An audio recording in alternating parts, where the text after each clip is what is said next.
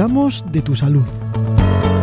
Un programa semanal que te ayudará a llevar una vida más saludable y más feliz. Comenzamos. Hola Loreto, ¿qué tal? ¿Cómo estás? Hola Manu, feliz de estar de nuevo aquí en el programa y compartir este tiempo contigo y con los oyentes. Es muy importante ser feliz, siempre lo buscamos y yo creo que más o menos lo conseguimos en la medida adecuada, ¿no? En, ello estamos, en poder conseguir ser felices y en aprender todos los días un poquito más para, conseguirlo. Con ese conocimiento que, que tenemos aquí en este programa, yo creo que es un poco más fácil ser felices y por lo menos mantener esa sonrisa en esa vida que llevamos tan, tan animada. Esa es nuestra intención, mantener la sonrisa, la vitalidad y, disfrutar de la vida, de todo lo bello que tiene. Bueno, siempre hablo de ello, pero hoy con, con, una intención más positiva porque hoy vamos a hablar de las emociones y la calidad de vida, ¿no?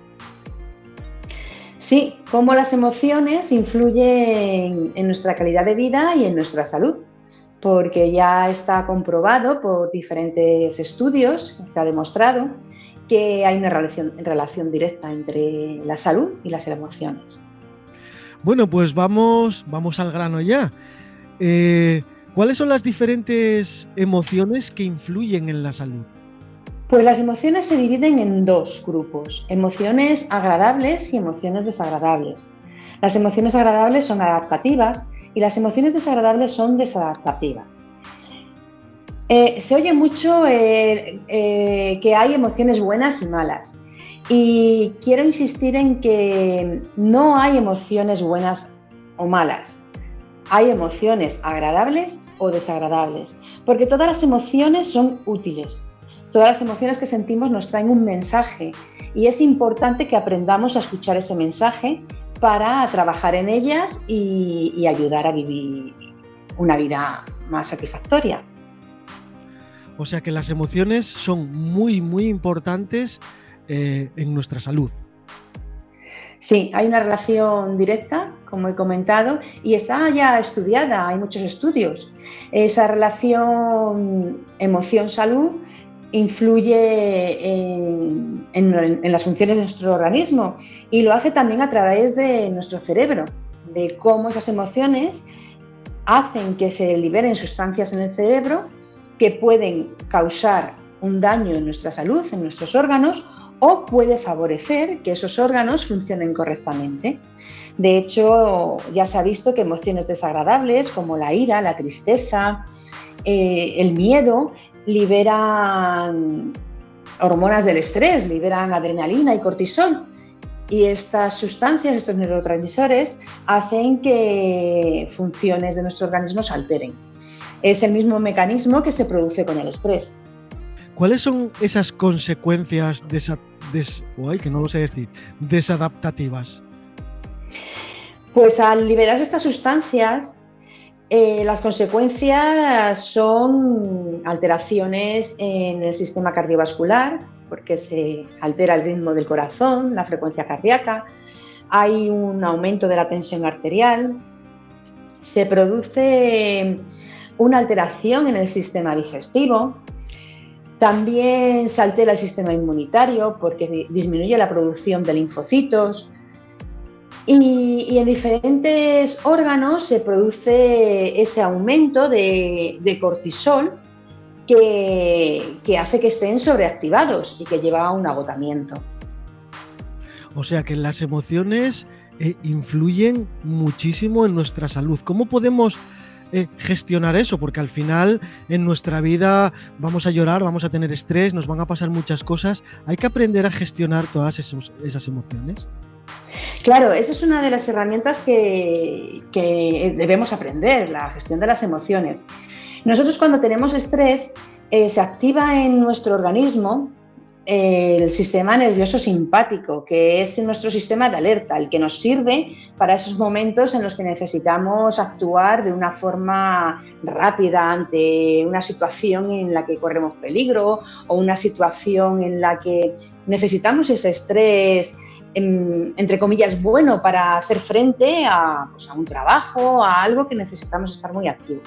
Pero esto no lo podemos mantener en el tiempo, porque si lo mantenemos en el tiempo es cuando se segregan niveles muy elevados de estas sustancias nocivas para la salud y se producen enfermedades. ¿Qué sistema entra a formar parte y actuar eh, cuando tenemos ese, sistema nervioso activado del simpático?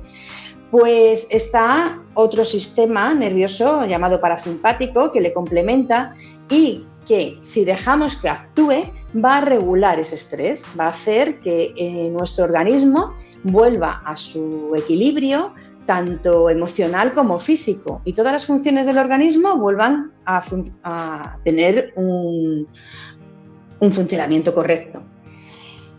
Cuando mantenemos el estrés, las emociones desagradables y desadaptativas en el tiempo, no dejamos que este sistema nervioso parasimpático que nos lleva a la tranquilidad actúe. Y al final se produce un desequilibrio que forma parte de, estas eh, enfermedades que se pueden tener como consecuencia de esas emociones desagradables, que son la ira, la tristeza, el miedo, todo aquello que nos hace sentirnos mal. Entonces, cuando tenemos esas sensaciones desagradables o esas emociones, ¿eso afecta también al umbral del dolor?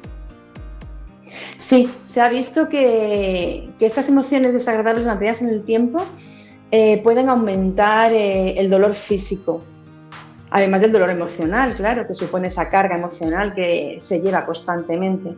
O sea que es muchísimo más importante de lo que yo pensaba, ¿no? Cuando tienes una, emoción desagradable, eh, cuanto mejor la gestionemos, mejor calidad de vida tendremos después.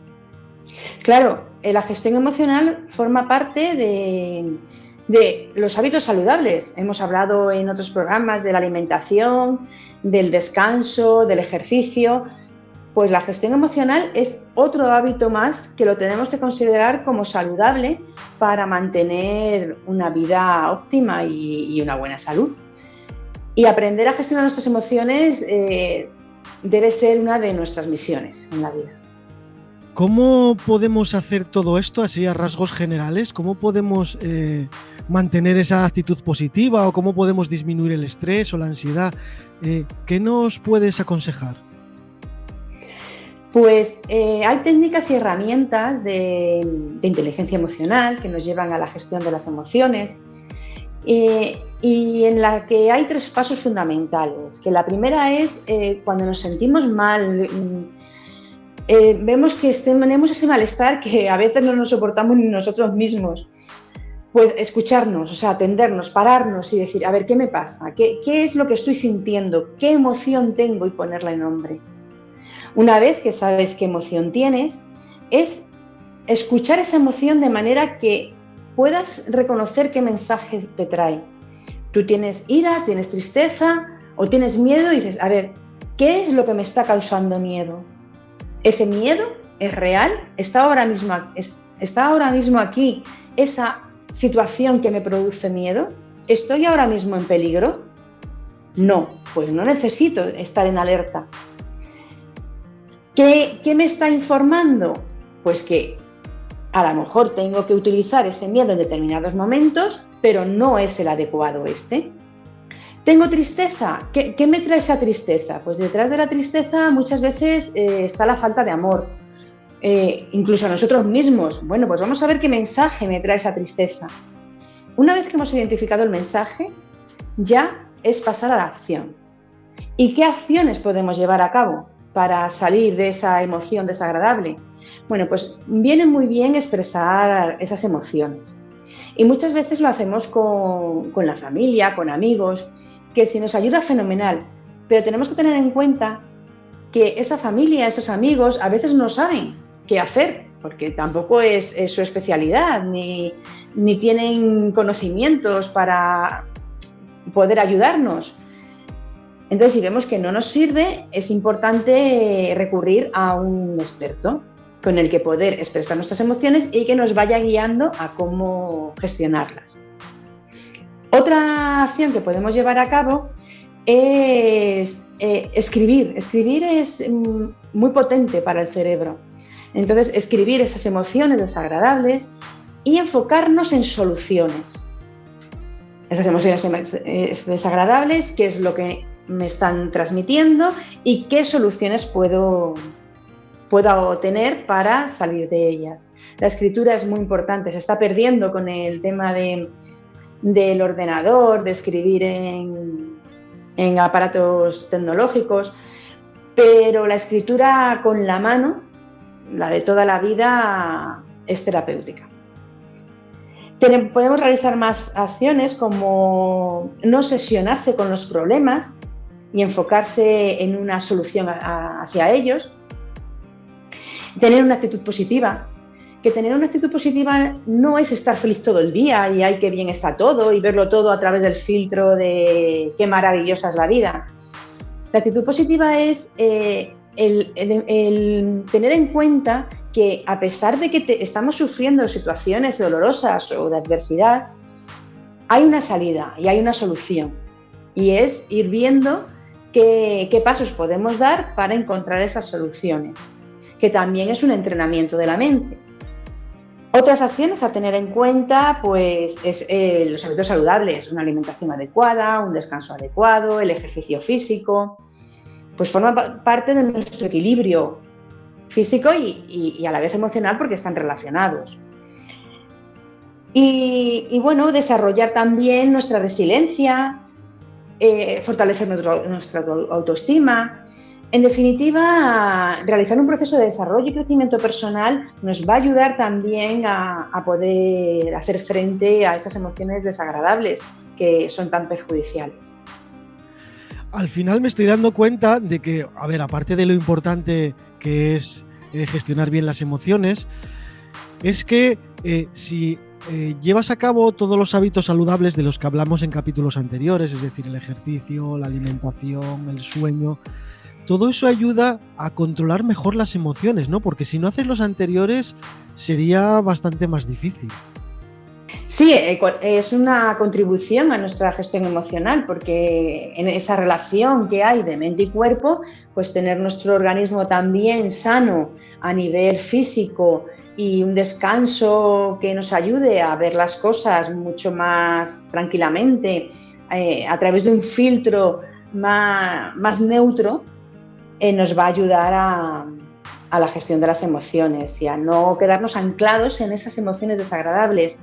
Que bueno, que aunque las tengamos, si son en un periodo corto de tiempo, no pasa nada, todos las tenemos y no, no hay unas consecuencias en la salud. Pues en un momento dado estamos tristes, estamos tristes, no pasa nada, le hacemos frente, gestionamos esa tristeza, pero sabiendo que hay una fecha de fin a esa tristeza y que no la podemos mantener en el tiempo, porque el daño es cuando se mantiene esa emoción desagradable y desadaptativa en el tiempo. Y es cuando se producen esos niveles elevados de sustancias nocivas. Claro, las emociones están ahí y siempre vamos a tener miedo, siempre vamos a llorar porque nos ha pasado algo, siempre va a ocurrir alguna circunstancia que nos haga estar tristes. Entonces la cuestión no es eliminar esas emociones, es gestionar esas emociones, llorar cuando haya que llorar, tener miedo cuando haya que tenerlo, pero no mantenerlo en el tiempo. Claro, porque no, al final no las eliminamos, lo que hacemos son ocultarlas, las enterramos, pero siguen ahí. ¿Qué pasa? Que en cualquier situación que nos desborde van a salir, y van a salir como una olla express. Y además las emociones nos influyen en nuestros comportamientos, con lo cual eh, en esa relación que hay entre pensamiento, emoción y comportamiento, si no sabemos gestionar nuestras emociones desagradables, vamos a tener comportamientos desadaptativos y que nos van a llevar también a problemas en nuestras relaciones. Es muy importante no ocultar esas emociones, no intentar eliminarlas, que no lo vamos a conseguir, y mirarlas de frente para poder bailar con ellas. Eh, poder saber en qué momento seguimos su ritmo, en qué momento nos están trayendo un mensaje y en cuanto veamos que ese mensaje nos ha servido, es decirlas, vale, muchas gracias y ya te puedes ir. Sí, como por ejemplo el miedo, ¿no? Podemos tener miedo a la oscuridad, por decirte algo, tienes miedo, pero te das cuenta y dices, bueno, pues no pasa nada, se acabó el miedo. Sí, hay una gestión porque el, el, no pasa nada, se acabó el miedo, no es tan fácil, ¿no? Muchas mm. veces tenemos miedo a algo y no basta con decir, vale, que no, no tiene, no tiene razón de ser, pero el miedo está ahí. Entonces hay que gestionar ese miedo y hay que utilizar pues, herramientas y recursos que ahí tenemos todos en nuestro interior y que se desarrollan para poder pues controlar el miedo ¿no? y, verlo como parte de nuestra vida también, porque el miedo está ahí para protegernos. Hay un miedo que es productivo y hay un miedo que, que existe para nuestro beneficio y es en determinadas ocasiones en las que estamos en peligro. Pero si no existe ese peligro, pues lo que he comentado antes, ver si realmente eh, ese peligro no está en ese momento y mm, ese miedo no tiene ningún fin, no tienen que estar ahí. Y mediante herramientas de gestión emocional conseguir que, que se vaya. Claro, me viene a la mente ahora que evidentemente miedo tienes que tener porque si no, no verías el peligro. No puedes arrimarte a un barranco porque te caerías, ¿no? Claro. hay que tener miedo y saber gestionarlo después. ¿Cualquier persona eh, podría gestionar todas sus emociones de una forma fácil, genérica, ¿eh? sin tener problemas graves? Cualquier persona puede gestionar sus emociones, aprender a gestionarlas, pero si hay un matiz personal. O sea, si hay técnicas, hay herramientas que ayudan a todas las personas y que en general pueden servir, pero luego, como siempre, hay una personalización a cada uno, porque puede ser que esas emociones desagradables, desadaptativas, vengan por algún trauma particular o vengan por alguna creencia limitante particular de la persona. Y eso hay que trabajarlo de forma individual. Bueno, pues yo creo que que ya hemos eh, tocado todas estas partes de las emociones, eh, a mí me ha quedado muy claro el que es imprescindible tener esas emociones agradables y desagradables, porque la vida, la vida es así, y que hay que aprender a gestionarlas. Haznos un resumen de cómo poder eh, gestionar todas estas emociones, un resumen cortito.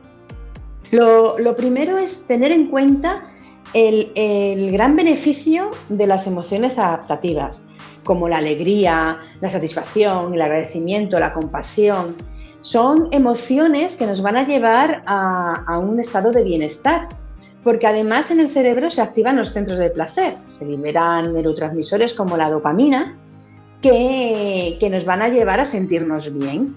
Y eso favorece nuestra salud va a ayudar a que se active ese sistema nervioso parasimpático que nos lleva al equilibrio, tanto físico como emocional y mental. El, conseguir ese estado de bienestar, pues se puede conseguir a, través de la gestión de las emociones, que, que nos lleva a mirar esas emociones de frente, a escucharlas, a ver qué mensaje nos traen y a pasar a la acción. Y podemos pasar a la acción con todas las las actividades que he mencionado anteriormente. También influye en esta gestión de las emociones el saber llegar a estados de tranquilidad. Pues nos puede ayudar mucho el mindfulness, el, yoga, bueno, determinadas actividades que nos lleven a ese relax. Me viene, me viene a la cabeza algo que siempre escuché a, a los mayores y es que cuando tienes una enfermedad, eh, si la llevas de una forma más positiva, emocionalmente mejor, eh, ayuda muchísimo más a que no eh, siempre estés pensando en negativo. Claro, ese pensamiento positivo lleva a emociones agradables y emociones agradables llevan a pensamientos positivos. Ese ciclo pensamiento, emoción, pensamiento. Y eso hace que, también podamos sentirnos mejor ante situaciones como es una enfermedad. Eh, es verdad que podemos necesitar un tratamiento farmacológico, pero también eh, esta parte de gestión de las emociones forma parte de ese tratamiento, porque la actitud eh, positiva y, de mm, querer vencer esa enfermedad ayuda a ese tratamiento. Sí, de ahí viene el título que hemos puesto de mejora la calidad de vida. No es que te cure la enfermedad, pero a lo mejor eh, estás mucho mejor por, ser positivo. Claro, mejora tu calidad de vida y puede contribuir también a, esa curación. No podemos asegurarlo 100% porque, bueno, las enfermedades dependen de otros factores, pero sí puede contribuir a que al final esa enfermedad eh, se pueda resolver de una manera más favorable.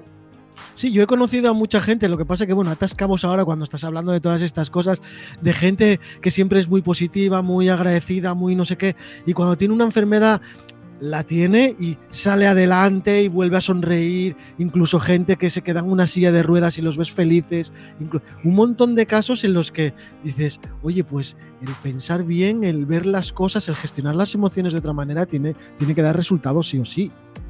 Claro, da resultado. Eh, mucha gente necesita un proceso para llegar ahí, porque hay gente que lo tiene de forma innata y le sale de forma natural, y otras personas necesitan un proceso. Bueno, pues cada uno con su tiempo y con sus necesidades puede llegar a ese estado.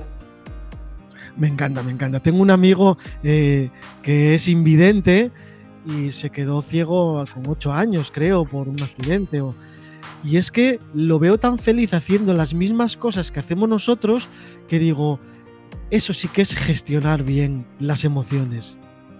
Claro, es un ejemplo. son ejemplo de vida, esos casos son ejemplo de vida. Claro, que quizás serían los ejemplos que debería ver la gente ante otros casos mucho más débiles de enfermedades que no tienen tanta importancia y que no tienen por qué echarte abajo, que puede ser feliz igual, ¿no? Claro, tienes que adaptar eh, tu vida, tu, tu mentalidad también a la circunstancia que te toca vivir. Y es verdad que cada uno sentimos nuestras adversidades y, nos duelen, que a veces al compararlas con otras que son mayores, pues no te alivia, ¿vale? Porque tú sientes lo, que, lo que el dolor que tú estás teniendo en ese momento, pero sí son un ejemplo para saber que se puede salir de ahí.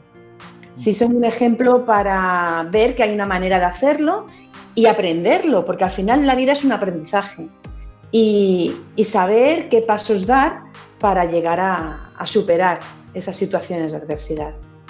Claro, yo creo que la vida te pone a prueba y bueno, pues según vas pasando pruebas, pues tienes muchísima mejor calidad de vida, evidentemente. Sí, yo también lo creo. Bueno, Loreto, pues creo que hemos dejado bastante claro que las emociones, aparte de ser muy importantes en nuestra vida, el saber gestionarlas nos ayuda a tener una mejor calidad de vida.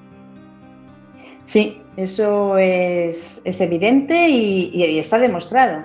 Así que quien quiera vivir mejor y tener hábitos saludables debe añadir la gestión de las emociones a, su vida. Yo, sinceramente, bueno, tú lo sabes, yo hasta hace poquito yo no pensé que las emociones eran tan importantes en una vida saludable. De verdad, no. Es algo que nunca se me ocurrió. Sí, porque no se le ha dado importancia a nivel médico. Eh, a nivel psicológico se le ha empezado a dar importancia hace poco tiempo, pero sí desde hace años se lleva oyendo el tema de somatiza, la palabra somatizar. Eh, y a partir de ahí pues se ha visto la influencia de las emociones. Sí, ahora veo muy de moda la palabra resiliencia también. Parece que todo el mundo utiliza ya estos conceptos pues, para, para gestionar mejor todas las cosas, ¿no? Claro, la resiliencia le hemos puesto una palabra, un nombre a algo que ha existido toda la vida. hay personas que lo han tenido de forma innata y otros no lo han tenido tanto, y es la capacidad de adaptarse a las circunstancias eh, adversas, salir de ellas y sacar un aprendizaje. Bueno, pues nuestros abuelos, nuestros antepasados han vivido circunstancias muy dramáticas y han salido adelante y, bueno, pues han salido muchos con aprendizaje. Ahora eh, lo que se, está viendo que esta resiliencia, esta capacidad de adaptación es muy necesaria para poder eh, conseguir esa gestión de las emociones y conseguir avanzar en la vida con una calidad buena. Bueno, Loreto, pues como siempre ha sido un placer estar contigo. Eh, dinos un poco, cuéntanos cómo pueden encontrarte los oyentes en las redes sociales para hacerte cualquier consulta. Bueno, mm, yo tengo una web que es loretoserrano.com y el blog consejoysalud.es. Me pueden encontrar en la página de contacto de, ambas, de ambos sitios y luego ahí también pueden conectar con mis redes sociales. En el blog Consejo y Salud hay un, un, post sobre las emociones y la salud en la que todo lo que hemos hablado pues está, está escrito y, podrán también acceder a la grabación de este programa. Bueno, pues nada, y si no lográis encontrarla, que será difícil, en la página de la radio en ondapro.es tenemos una sección en exclusiva para Consejo y Salud, para Loreto Serrano, con todos los episodios ordenados eh, uno tras otro y con, todos los posts relacionados con, con todo lo que ella nos cuenta. Así que fácil, fácil, lo tenemos todos. Bueno, Loreto, muchísimas gracias. Repito de nuevo, ha sido un placer y nos vemos la semana que viene. Muchas gracias, Manu. Como siempre, el placer es mío y hasta la semana que viene.